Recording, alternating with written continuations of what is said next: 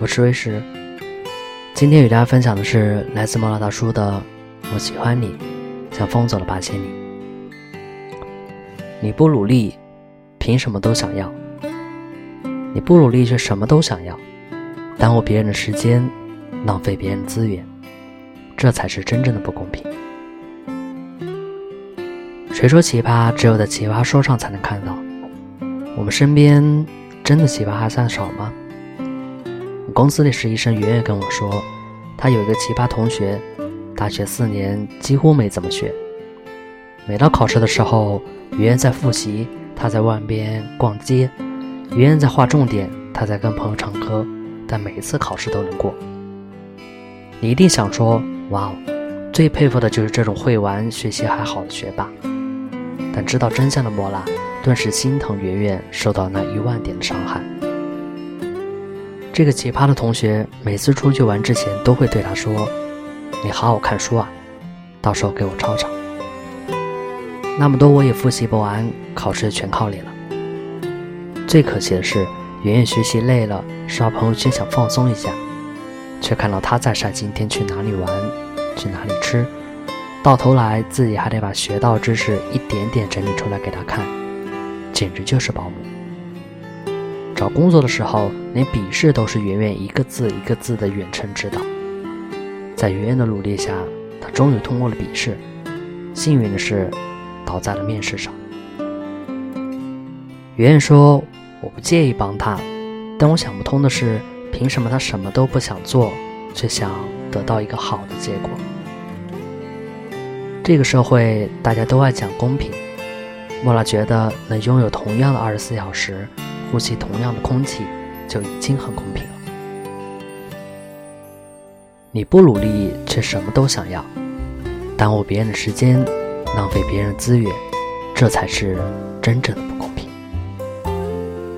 贪心这件事儿是不分高低贵贱的，只要脸皮厚，铁棒磨成针。在一次公司的聚会上，客户公司来了两个年轻姑娘。姑娘 A 着装得体，很精致的白领打扮；另一个姑娘从穿着到言谈举止都显得缺乏专业培养。大家都以为 B 是 A 的助理。在聚会期间，交谈很愉快，A 侃侃而谈，表达了对我们充分的了解和欣赏，同时专业知识过硬。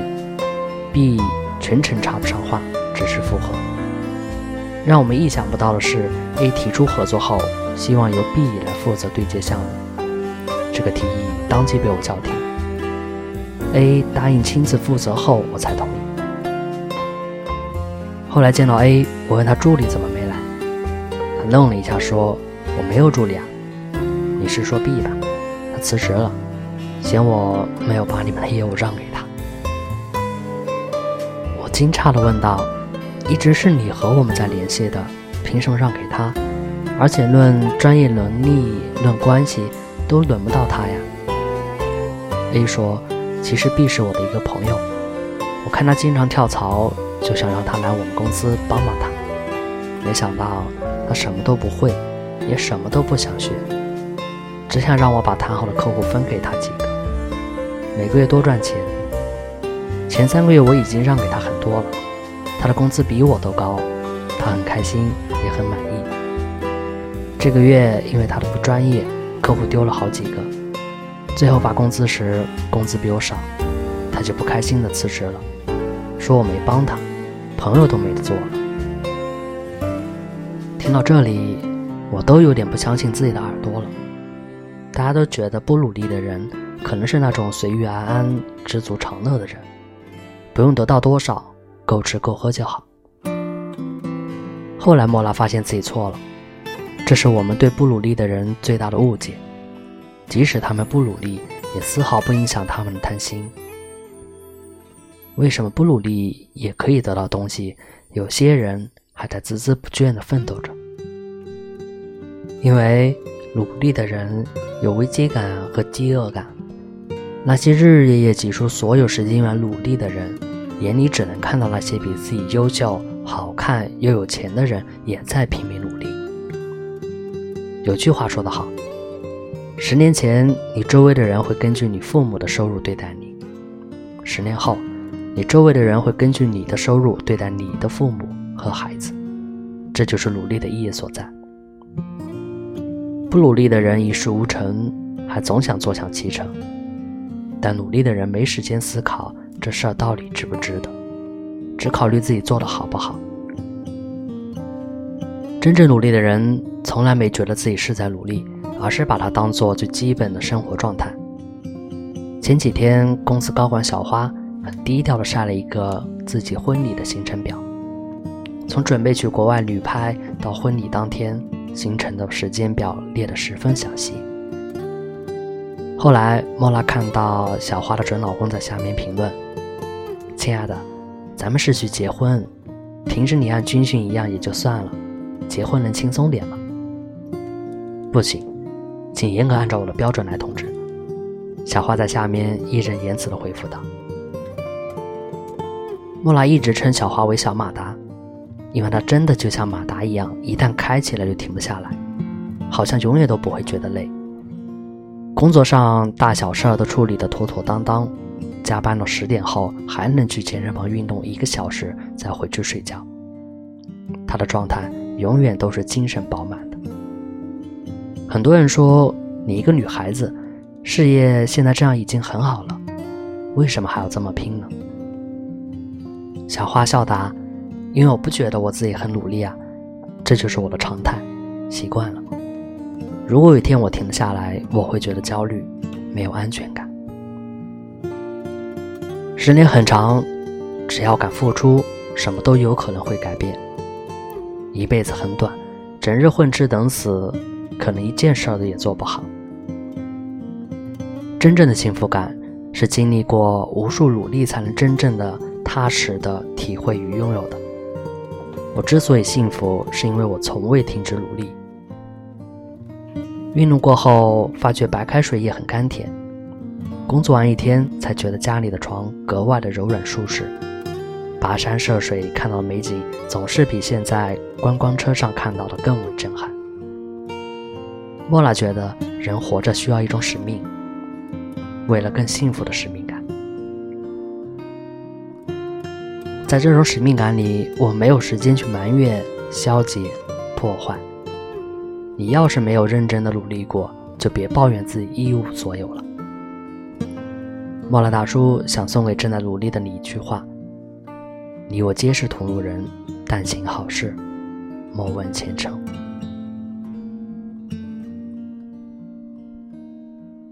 最好的关系不是随叫随到。总有一天你会发现，关系的距离远近与联系的频率无关。有些关系相处起来很累，大多是因为被刻意冠上了许多规则。你如果在意我，就会秒回我的信息；你如果在意我，手机就不会关机。这些边缘性的准则，会让你在一段关系里战战兢兢，如履薄冰。随着年龄经历的增长，越来越觉得，长久舒适的关系，靠的不是压迫、捆绑、一味的付出，以及道德式的自我感动，而是共情和吸引。我看到了有趣的东西，就一股脑的发给你，不用组织好精简的语言，啰里啰嗦，也不怕有哪句话说错。我不会因为你没有回复而胡乱猜忌。你也不会因为没有及时回复而感到抱歉，彼此信任，彼此牵挂就够了。我很忙，有多忙呢？忙到有时候黑白是颠倒的，忙到连吃饭都会忘记。我有许多朋友，更有许多是没有联系过的。前些年我出差去国外时，赶上那个国家的狂欢节，整个街道全是喝得醉醺醺的人。地铁口的人也很多，在进地铁的时候，我的手包被人偷走了。又恰逢我订的酒店非常严谨，必须出示护照才能入住。没办法，我给在那个国家的一个老朋友发了条信息。随行助理问我：“杨总，你们多久没联系了？他会帮你吗？”我笑说：“你等着吧。”没多久他就回信息了。让我在那等着。他来接我还嚷嚷着：“你来怎么不跟我说？”在他的帮助下，我住在他的家里，并且很快拿到了补办的临时护照。最好的关系是我们不用每天刻意保持联系来维护感情，因为我们知道有一个人一直都在。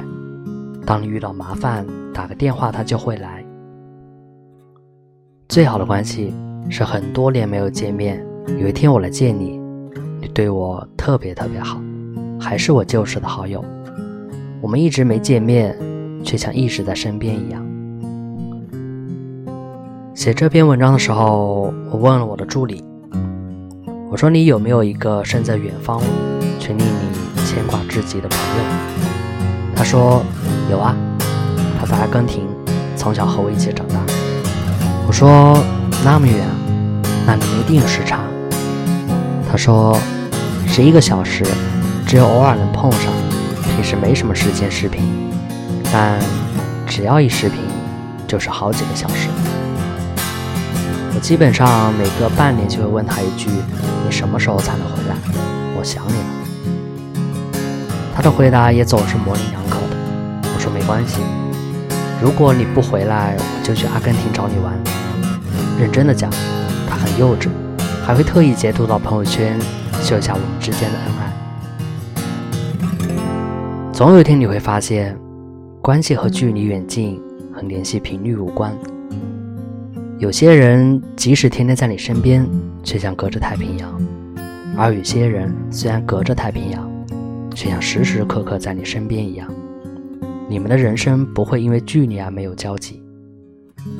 年纪越大，交友的洁癖就越严重。曾经什么样的人，都来者不拒。在一起无非就是吃吃喝喝以及吹牛，等往后才发现，真正能称得上朋友的人，不必很多。你们可以分享自己的真实状况，你落寂他不嫌弃，你成功他不嫉妒。人生三五知己足矣。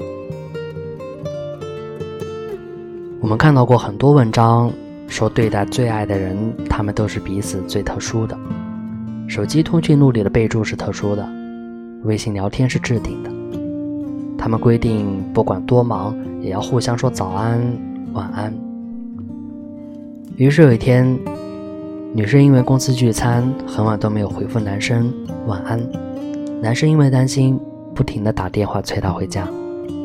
一次、两次、三次，他们没有因为互道晚安而更加亲密，反而因为这句话而有所疏离。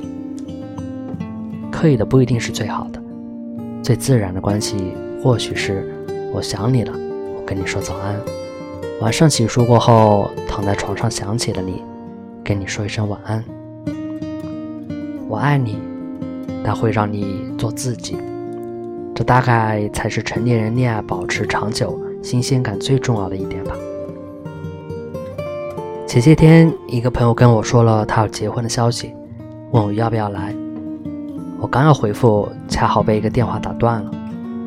再加上事情很多，转头就忘了这回事儿。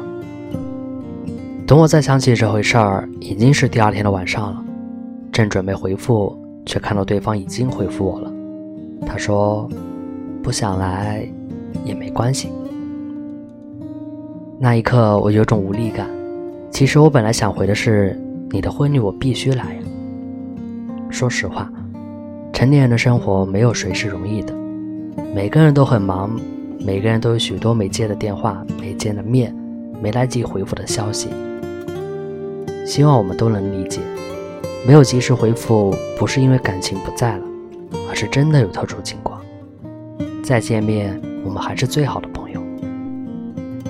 莫拉觉得，在每段关系中，只要找到令彼此舒适的姿势，那样就是最好的。和有共同目标的朋友，你可能一天有说不完的话；和一起长大的发小，你可能躺在沙发上各自玩手机不说话也不尴尬；和无话不谈的闺蜜你们可能热衷于分享最私密的故事和八卦。爱情的话你可能是某人做过的一场梦可能是另一个人下半生掌心的余温可能是谁不远不近的陌生人是谁心头永远的刺。也可能是你在看韩剧我在看手机但我们靠在一起。每种都是最好的关系状态对双方来说你们亲自决定的结局只是最适合你们的关系。